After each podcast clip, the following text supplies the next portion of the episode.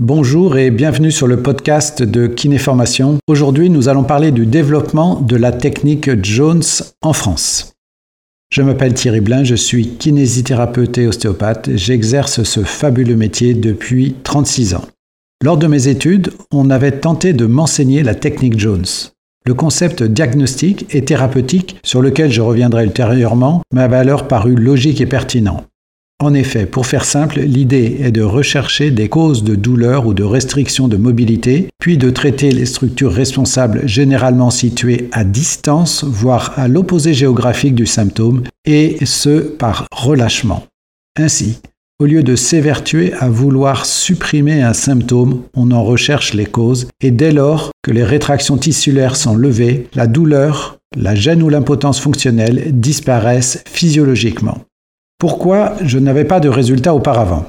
Bien que les personnes qui ont souhaité partager avec moi cette superbe technique étaient de bonne volonté, elles n'en avaient qu'une connaissance partielle.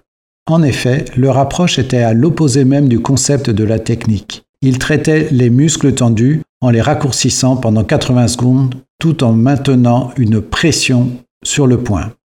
Deux erreurs. Le concept Jones ne traite pas le muscle symptomatique tendu, mais les muscles ou les tissus responsables du système de protection dans lequel s'est mis le corps pour ne pas souffrir. Deuxième erreur, ce que le Dr Jones a découvert, c'est qu'en mettant un muscle en position de relâchement pendant 90 secondes, sans aucune information au sein des fuseaux neuromusculaires, il se détend spontanément et durablement. Donc, mettre une pression sur le point Jones était une grande erreur de ma part. Cependant, pour être honnête, même en pratiquant de la sorte, j'avais des résultats, mais insatisfaisants dans le temps. Je décide alors de partir aux États-Unis à la recherche du Dr Jones. Frustré de cette situation, j'ai donc décidé en 2006 de me rendre aux États-Unis pour aller à la source de l'enseignement de la méthode au sein du Jones Institute USA. J'ai suivi trois jours de formation à Seattle dans un contexte très américain pratique de la technique avec des collègues tout habillés et généralement en surpoids. Heureusement, les formateurs étaient très pertinents. Quelle ne fut pas ma surprise quand j'ai compris qu'il ne fallait pas mettre d'informations sur le point de Jones, mais au contraire le détendre, donc de ne jamais appuyer. J'ai également appris à lire le corps humain avec un regard logique, m'éloignant du symptôme et trouvant ainsi naturellement les causes. De retour en France, Évidemment, j'ai pu vivre la chance du débutant. De retour à mon cabinet, le premier jour de ma reprise, un patient arrive dans une situation catastrophique. Il s'agit d'un homme d'une quarantaine d'années, plié en deux et devant faucher avec son membre inférieur gauche pour marcher, avec des douleurs cotées entre 8 et 10. Il m'explique qu'il prend des antalgiques depuis six mois et qui ne le calment pas. Il ne dort pas car il ne trouve pas de position antalgique, il est désespéré et surtout, il n'a aucun diagnostic. Je ne comprends pas non plus. Comme je viens de rentrer des États-Unis, je me remémore ce que je viens d'apprendre. Regarde et évalue l'ensemble du corps à la recherche de points douloureux et de tensions pouvant être à l'origine de la douleur. Je l'installe donc sur le dos et commence à toucher différents points sur les cervicales antérieures, le thorax, l'abdomen et le bassin. Précédemment, je me serais probablement focalisé sur son carré qui, bien sûr, était plus que spasmé. Lors de ma palpation douce, j'arrive au niveau du bassin et touchant un point en regard de son psoas, mon patient hurle de douleur. Je décide donc de traiter son psoas gauche à la manière de Jones, c'est-à-dire en le raccourcissant de manière précise, comme appris, pendant 90 secondes, et je repose son membre inférieur doucement. Il me dit alors que cela lui fait du bien. Pour être honnête, j'appliquais modestement ce que j'avais appris, mais je n'étais pas vraiment sûr de moi. Je lui demandai alors de se remettre debout lentement pour voir où il en était. À notre grande surprise, il put se redresser à 90% et il pouvait marcher sans faucher. Je ne savais toujours pas le nom de son problème, mais j'étais satisfait et lui aussi. Je lui proposai de revenir la semaine suivante pour poursuivre. Lors de la deuxième séance, il n'y avait presque rien à faire. J'avais pu le soulager en deux séances. Plus tard, j'ai compris ce qui l'avait torturé pendant six mois. Comme vous, j'avais déjà vu ce problème plusieurs fois dans ma carrière, mais il n'avait jamais été diagnostiqué. Il s'agissait bien sûr d'une psoïte. Pourquoi fauchait-il?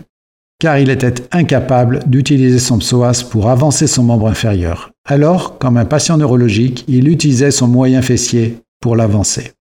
L'histoire du Jones Institute en France. Impressionné par la logique et l'évidence de cette approche douce et non manipulative, je voulais la faire connaître à tous mes collègues pour qu'ils ne perdent pas de temps, comme ce fut le cas pour moi. J'avais à cœur de faire connaître la technique par des personnes qui avaient côtoyé le Dr Jones et que s'arrêtent ces enseignements partiels et erronés. Après une expérience dans la formation en kinésithérapie du sport de 2002 à 2006, j'avais souhaité m'orienter vers des approches thérapeutiques plus approfondies en créant l'Institut de formation Kinéformation.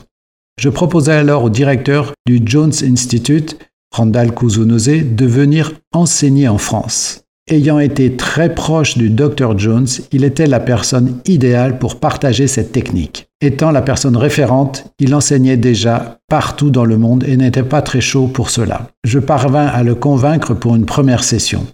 Face à l'engouement des collègues français, il accepta finalement de venir six fois par an, et ce pendant plus de dix ans. Son souhait le plus profond, et comme lui avait demandé le Dr Jones, était de former des successeurs. Pendant toutes ces années, beaucoup de Français l'ont suivi avec enthousiasme. Après plus de dix années de formation, des formateurs francophones étaient prêts à lui succéder. Le premier fut Marc Etienne, puis Patrice Safi, et aujourd'hui David Bull, Guillaume Thierry et Jonathan Wozinski sont venus renforcer l'équipe de formateurs. À côté de Randall Kuzunose, Brian Tuckey, également disciple du Dr Jones, a continué à développer cette approche thérapeutique. Aujourd'hui, il a élargi l'évaluation et le traitement à l'ensemble des tissus du corps, le système veineux, lymphatique, artériel, neurologique, etc., avec toujours le même principe de tension-relâchement. Aujourd'hui, plus de 1000 praticiens ont été formés à ce jour au sein de Kinéformation en collaboration avec le Jones Institute. Ces praticiens sont garants des bonnes pratiques de la méthode Jones, c'est-à-dire l'évaluation de l'ensemble du corps, le traitement des causes, la douleur et le respect de la physiologie.